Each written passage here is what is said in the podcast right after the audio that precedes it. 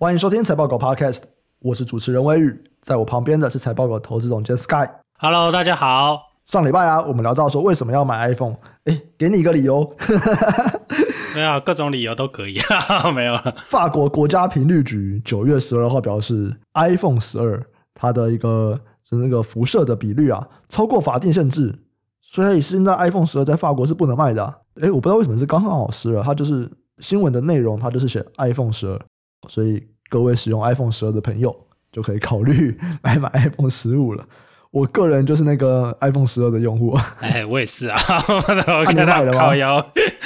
对，要不然怎么办？然后这个哇，对我身体很不好啊！哎呀，啊，只好换了。本来不想换的。而且如果所有 iPhone 十二都换，哇，这个量非常大哎。对啊。但我是觉得，哎、欸，我想说这是不是故意的？这个是 hard upgrade。哦，对对，真的是一个 hard decision，真的真的，就它不是那种哎，强烈建议你升级哦，不是，你就是得升级，还是你要接受辐射？热爱健康，好不好？对，找理由。哦，所以我看到这个新闻，我就有发我的现实动态，这样子。说，哎，再给你一个换手机的理由，哎，真的很多人都说他下单了。啊，对啊，因为我找一找，发现，哎，靠，好像没办法解决。然后他后来说什么，他改改，他说什么要改什么软体什么鬼的。对对对，像是法国那边就说，哦，你们就超过了嘛。然后苹果是觉得说，哎啊，你们这样乱说啊，你们没有证据啊，或者说，好啦，我们之后我们再来想办法用软体更新的方法去处理这样子。可是这种东西没有办法，哎，我我用过很多这种科技业的啊。就跟这个电磁波有点关系，不是直接相关啦。嗯，我看很多人都用那个耳机讲电话。对，对啊，就是因为这个关系啊。诶，那耳机就没有啊？比较小，就是就很多人怕那个手机的电磁波，你就等它放在耳朵旁边，你的电磁波都很强嘛。对，嗯，但这个有点像是都市传说，但是真的蛮多人在意的。然后反正就类似的概念啦。对了，啊，怕就换啊，对，怕就换啦，啊，怕就买。对，好。在我们开始今天的节目之前，还是要来跟大家有一个宣导。我、哦、这个宣导应该最近每一集都会讲一下哦，就是我们最近有非常多的 Facebook 还有 IG 上面的假账号的诈骗，然后他们会下广告，然后会说什么我们有存股社团啊，或者加赖，那那些东西都是诈骗。很久很久以前，我们有开一个赖账号，但我们好几年，大概有六七年以上了，没有去动过它了，我连账密码都忘记了，所以。有要叫你加 Line，然后在那边跟你互动，那个全部都是诈骗，好吧？就是我看到好几个，就好多人截图给我，然后都是不同的，就那些东西都是诈骗。然后如果你看到财报狗的广告啊，说什么加社团啊、加 Line 啊，那也都是诈骗。至少我可以跟大家讲，在这几个礼拜我们是不会有任何广告的，好不好？我们之后可能会有些广告，我们要宣传一些东西，可是至少目前我们是没有任何广告的。然后我们也不会叫你们去加 Line，不会叫你们去加社团。看到的话，那些东西都是诈骗。我或者我今天看到一个广告啊。哎，这是别人截图给我的啦，就是 他也是用财报狗的名字，然后再推那个什么乐色三雄，叫大家去买中鼎这样。哦，那有病啦！就是我干嘛要花钱叫你们去买股票？神经病！对嘛？你就我花钱在我们身上啊？不是，那都诈骗啦！那一看就知道啦，十个人追踪什么的啊。哦，对啊，就是大家如果真的很不确定这是不是的话，你们就去点那个账号嘛，点进去之后去看一下，说那他之前发的文啊，或者是他的追踪人数。你看到那种几十个或者是一两百人追踪的，这就不可能是真的账号嘛，就不可能是财报狗的账号。我们也没有想要去开其他财报狗的粉丝专业来去发这些内容啦，所以大家可以点进去看一下，说，哎，这是不是财报狗真的粉丝专业？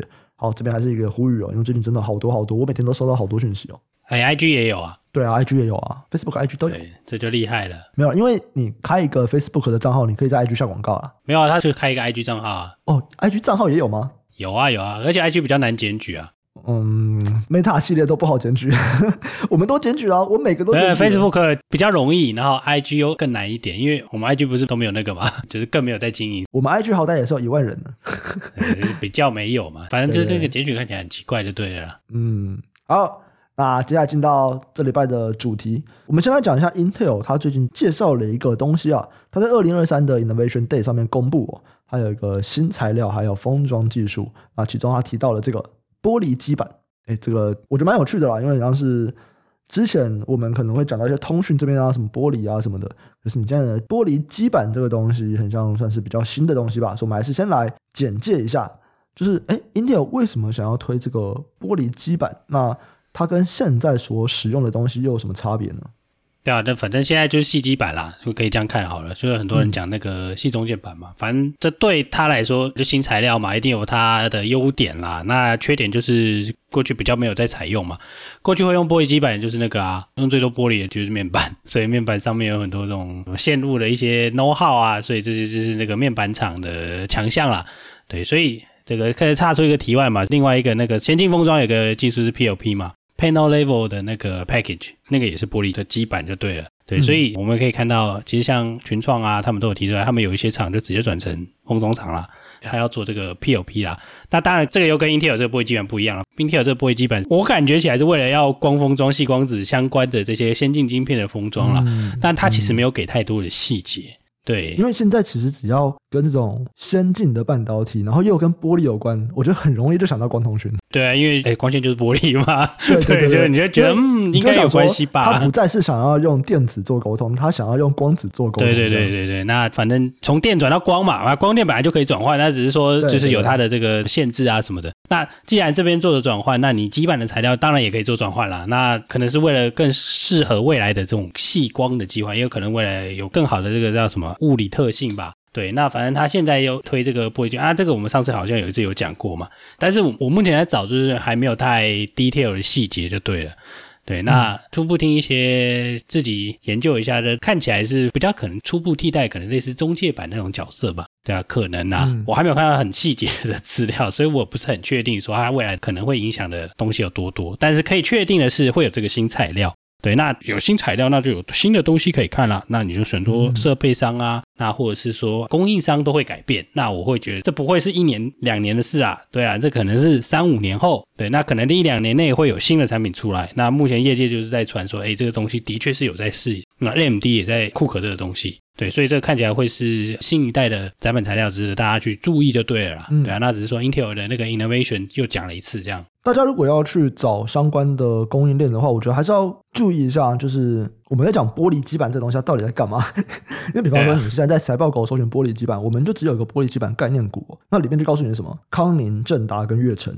哎，这边在讲的玻璃基板跟刚刚讲的玻璃基板是不同的东西啊！你这个玻璃基板是真的是玻璃板啊？对，就是那个 iPhone 的那个正面的那一片玻璃啊。没错，他们比较像是 就是面板或者是所谓的太阳能板，因为有些太阳能板它是用玻璃。那个是新的啦，现在这个玻璃基板是新的，就当 substrate 啦。没错没错。那我们过去讲的那个，我不知道大家怎么翻那个东西啦，那就是他们也叫玻璃基板。我们可以讲 cover glass，用英文比较容易懂，因为我觉得那个就叫 cover glass 啊。那有很多线路会勒在上面嘛，那那个什么就 touch 的那些线路会勒在上面，那个。可能蛮早期，就是手机刚起来的时候，大家还在研究触碰的时候，那个时候这个东西哎、嗯、有点意思。可是过了好多年，就是这个玻璃这个东西又重新回到大家的这个关注当中，只是说它现在被它拿来封装晶片用了，对，所以那是又另外一个用法，大家要注意一下，就是哎不太一样哦，不要乱买。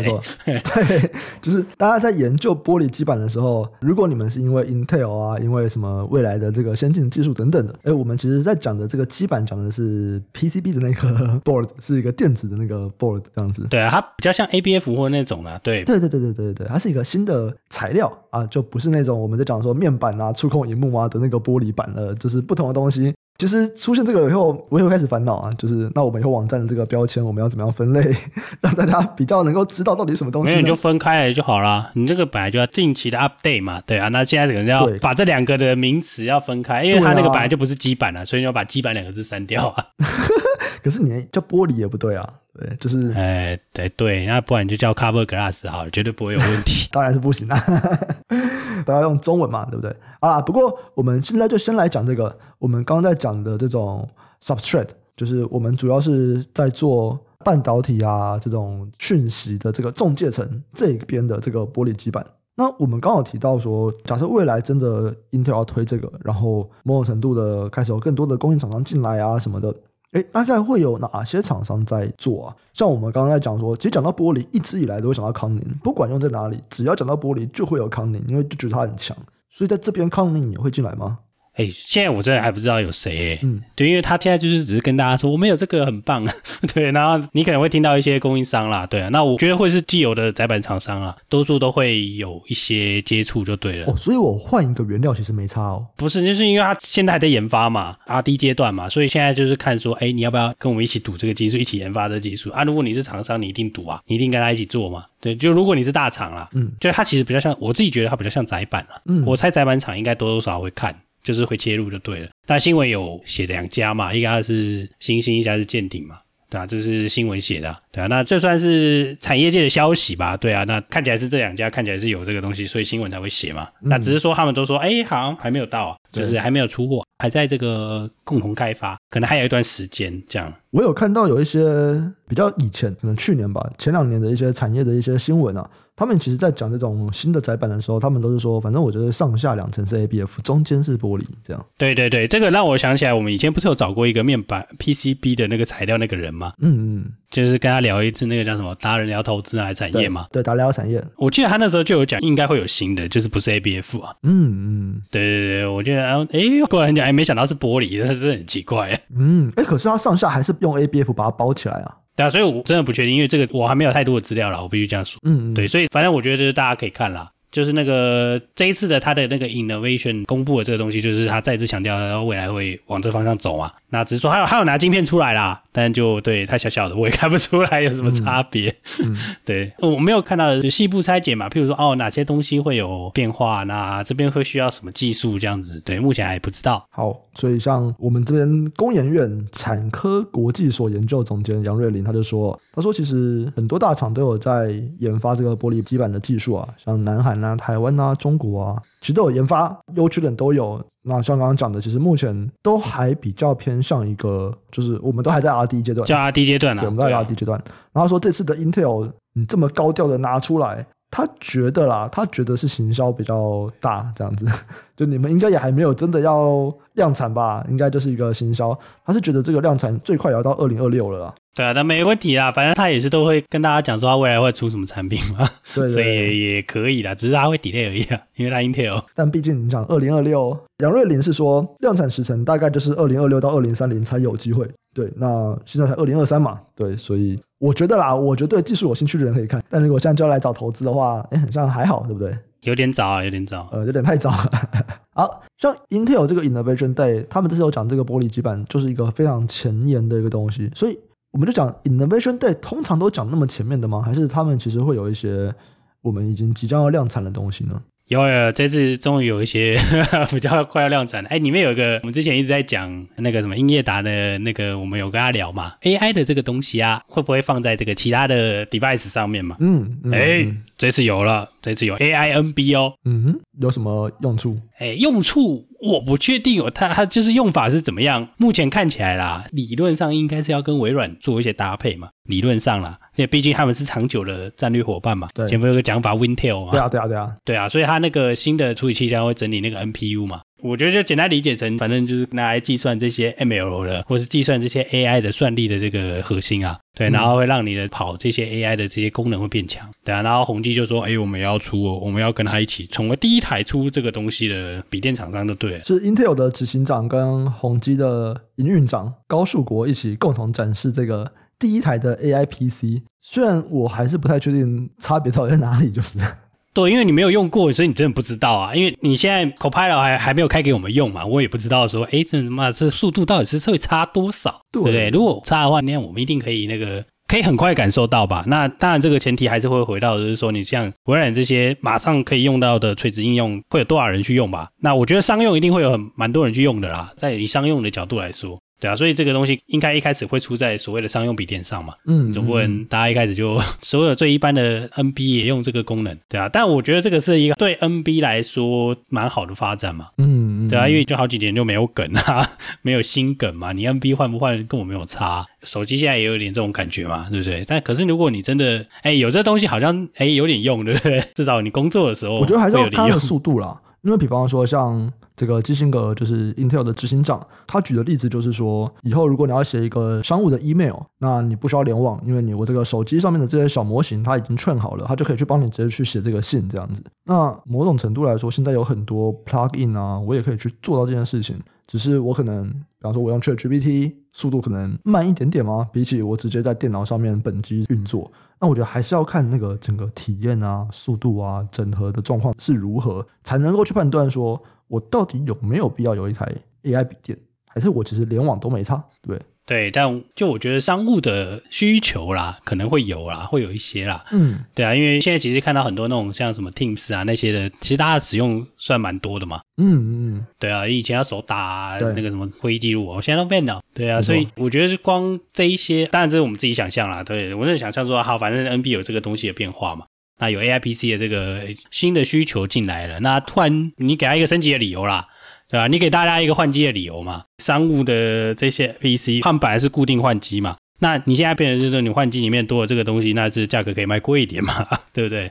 那你的规格就会变动啊，那有可能就会造成，就是有部分零组件产业也会收回吧。随便举个例子啊，就是有看到一些研报在推，因为如果你要加入这些功能，其实最重要，你的那些 memory 可能需求就会提高嘛。嗯，对啊，所以我觉得这个可能说不定会有一些蝴蝶效应吧，就可能大家本来觉得，譬如说啊，你这个标配的这些记忆体的容量可能是一，如果你为了要跑这些功能，所以说不定会变成一点三。哦，哎，对对，这个就有差了，因为过去其实我们提过蛮多 AI 的那个模型嘛。AI 的那个硬体嘛，嗯、对，哎，其实 DRAM 也是蛮重要的。对，哎，那这样子有没有可能，所谓的以后的 AI PC，他们里面的记忆体用量就会变比较大？就是有人这样估啊，我觉得很 make sense 啊，因为你从大模型 training 的 server 的角度来看是这样没有错啊。嗯、现在你只是把它移到电脑来算嘛，移到手机来算嘛。嗯对啊，那如果移到这边来，那你这边没有那么巨大的，我是已经 train 好的 model，哦，啊，他这边应该都已经 train 好了。对啊，因为算 inference 啊，还是 inference 的部分嘛，那人家 inference 还是要增加一些嘛。对对对，你如果 DRAM 太小，你们慢慢搬，搬到什么时候？对，然后我这个只能讲比较 general 啦。那如果要很 detail 的 breakdown，我觉得目前大家还不确定它会增加多少，嗯、但我觉得就是会增加，因为在这次的这个 Innovation Day，他们有拿出一台电脑，可是。很像也没有看到他们用那台电脑做了什么。那至于到底什么时候量产，他们这个代号是 Meteor Lake 的 Intel Core Ultra 处理器，预计啊是在今年的十二月十四号要发布。诶，所以像如果我是十二月十四号发布，我什么时候买得到这台电脑？哎，你这好问题，我还真不知道，我没有仔细算过这个。就是这跟 iPhone 不一样啊，iPhone 可以看一下 Apple Store 要等多久，这个我不知道。这个甚至不是终端装置啊，这个只是诶我这个 CPU 这个处理器。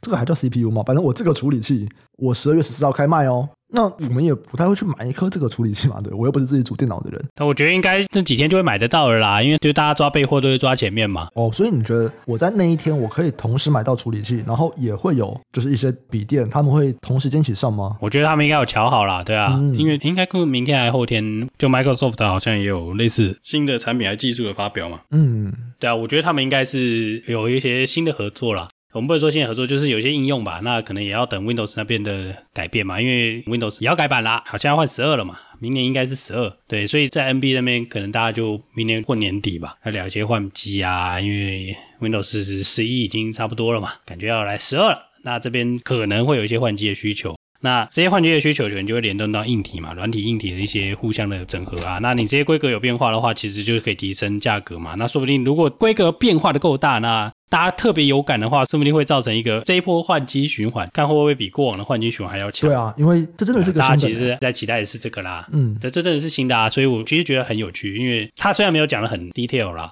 那那个什么 Meteor Lake 这个。CPU 其实也蛮好玩的，因为它也是组装的啊，所以它还是叫做 CPU 吗？呃，它没有新名字，所以我不知道 不知道该怎么，先还是叫它 CPU 好了。好，好，对啊，那这个 CPU 其实蛮有趣的啊，它也是那个啊拼装的啊，嗯，对啊，对啊，所以就类似这样的概念啦，就是那个 UCIe 的那个 chip，就是透过 UCIe，就是那个叫什么小晶片互联协定产出来的那个晶片，然后它把它封成这种 chip 类的形式啊，嗯，嗯对啊，所以这其实都是相关的。呃，这样怎么讲？就是我们大家在讲这些什么异质整合啊、先进封装，它其实在里面也有提到很多这些东西的啦。包含我们上个礼拜讲那个 Dojo 也是啊。嗯嗯，就现在看起来，晶片都已经是我把好几个 CPU 啊、GPU 啊，或者像 Intel 这些这个什么 NPU 啊，我把它全部就放在一块板子上面了。对啊，我觉得简单理解就是这样啦，反正就全部可以弄在一起啦。对，以前还会有隔阂吗？你那个设计的跟我这个设计的，嗯，这好像连起来怪怪啊，或者那个晶片的这个东西弄起来，我们会不会就是一直整合失败，对不对？对啊，他这次有展那个嘛，他这次有一颗是这个 Intel 的制程跟 TSMC 的制程，然后用我忘记是博通还是谁，反正就是另外一家 IP 公司，反正就利用这个小晶圆互联的技术 IP 的封神的一个 chiplet 吧。对，所以就是我觉得他这次提出来的东西，其实就是我们大家经常在讲的这些什么一直整合，然后这些先进封装嘛，所以你也可以看得出来，就是先进封装这些一直整合的设计的晶片可能越来越多啦。对啊，那刚好上礼拜也有聊那个 Dojo 那个也是啊。对，所以其实我觉得从业界来看，或者是说从这个业界消息来看，未来这个东西的设计就会是主流了。嗯。嗯这个主流会带来什么样的改变吗？以供应链的角度来说，就大家设计不一样啊，它设计可能就会以这种形式来呈现吧。就以前可能会弄 SOC 或 SIP 嘛，那现在可能就会可以用这种小晶片互联的这种协定。那我觉得就是造成大家设计上会有一些改变吧。对啊，know how 可能在后面的这些就是封装的设计上会有一些改变。那会有人聊的是说啊，你晶片生产出来是新的封装形式啦，那所以测试上也会有一些变化。嗯嗯。那技术上那个什么像是 CoWoS 或是什么 iCube 啊、Favoros 啊，或是那个 EMIB 这个，我们应该有在那个 Anchor 那一集有大概聊了一下嘛。对，对，那其实我觉得这个对在后段是有蛮多变化的啦。嗯，所以其实比较多是在封装那边的变化。可是设计应该也有不小的变化。可是设计的话，还是同样的公司做设计吗？没有，现在就变你可以弄好几家的晶片弄进来设计啊。就是你 A 可能是 TSMC 的，然后 Intel 的连在一起啊。反正我们就用这个互联的协议的 IP 嘛。那我们可能有五家晶片厂的小晶片连在一起啊。嗯嗯，这样子啊，对啊。可是你如果只会设计一颗晶片的话，啊连在一起你要怎么设计？你可能未必知道啊。对啊，我觉得应该有增加 IC 设计的难度啦。或者说，IP 公司或者是委托设计这些公司可能会有新的东西可以赚吧？对，我是这样想。哦，OK，好，这个我觉得之后我们也许可以再来细究一下，如果未来。我们晶片的主流都会像这种一直整合啊，我用这种小晶片封装的这个技术，在设计这边的影响到底是什么？对啊，我们跟我们去找一个人来聊好了。因为我觉得在封装那边的影响，我们 M 可那边聊很多了。对，设计这边很像还不太确定。对，对，对，对，我觉得前端要找到这个，可能我们要看看有没有听众或者什么专家可以给我们介绍。台湾也是有一些 IP 设计的公司的嘛，对？我们来聊一下。很多啊，很多啊，对啊，对啊，对啊，可以可以来跟我们分享一下。就我们想办法来找一些人来跟我们分享一下这个东西啦。对对对，对啊，我觉得这东西蛮有趣的。好。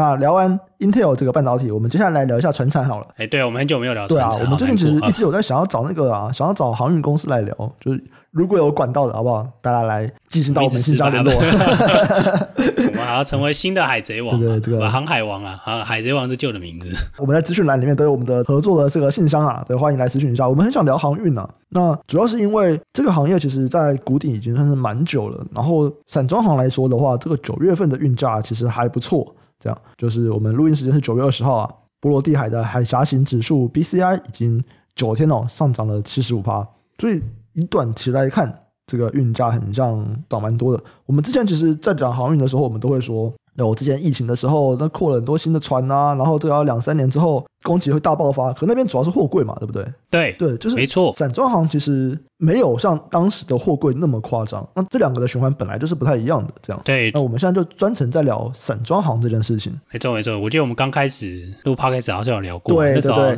那个时候是钢铁人的时候，对不对？我们就有提到说，船每天都涨停啊，变得很贵啊。那么铁矿砂，哎，这个运送它就会带动散装行的需求。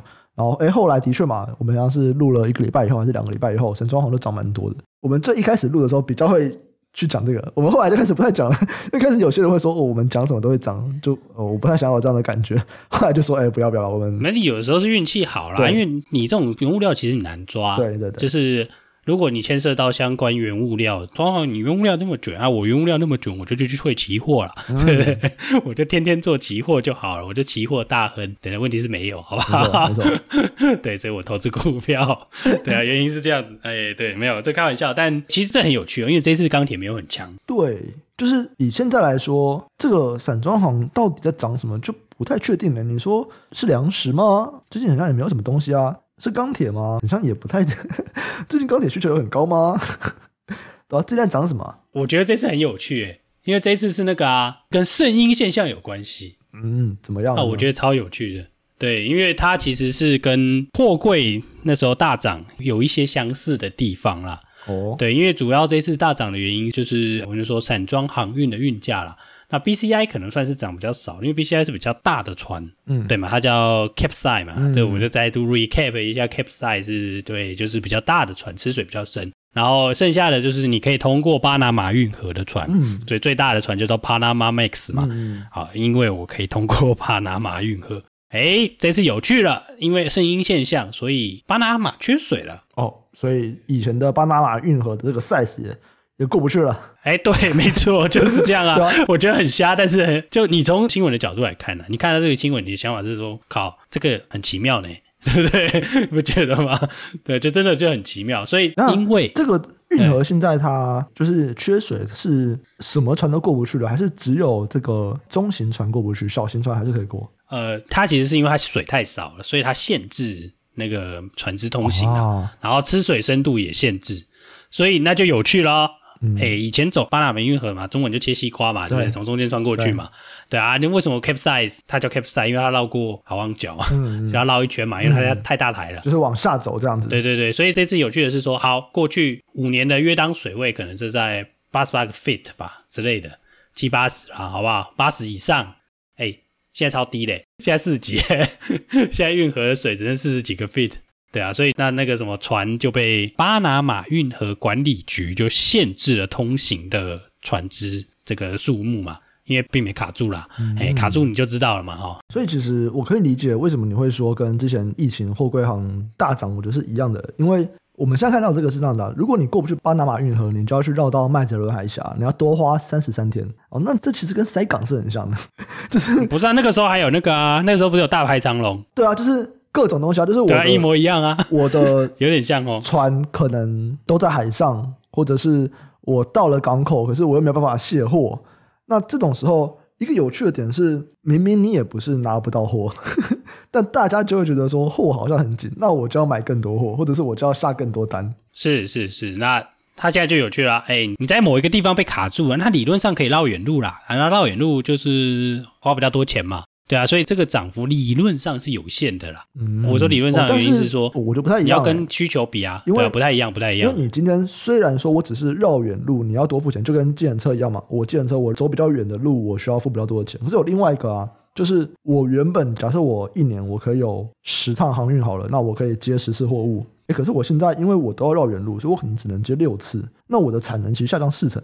对啊，所以其实就原因就是这个啊。嗯、那所以这边的我说会有限制，就是说那个运价的高点，就是它有一个顶点在那边就对了。我说顶点是说，呃，因为你等于是绕远路嘛。对。那你绕远路，你要像二零二一年那个时候那样子运价涨很高，那个时候还有另外一个因素是那个时候的需求很好嘛。嗯。对，相比之下啦，就是一个比较的问题啊、哦。就是我们比较那一次，那我们不一样的地方是，好，同样都塞住了，那或者是说同样这边会有一个瓶颈。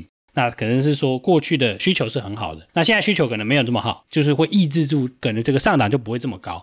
可是你要想，就是说，为什么这次涨这么快？就是因为之前不是因为散装航运价真的蛮惨的，就是今年来看，如果没有限制通运的这个状况的话，哎，其实它的运价是非常非常低的哦，大家就是快乐的赔钱了。然后大家可以看那个航运的这些股价就知道嘛，散装航这些公司的股价就知道了。所以其实这有两个有点不太一样的点啦。那只是说，我们觉得这一次很有趣的是说，哎，它竟然是因为所谓的声音现象影响的，对啊？那声音现象有谁可以料得准吗？每年都可以说你有一下一下声音，一下反声音的。虽然我知道有机构在预测啦，那这个机构我们也看得到，只是说这个我们没有办法抓说哦，什么时候圣婴现象会发生哦？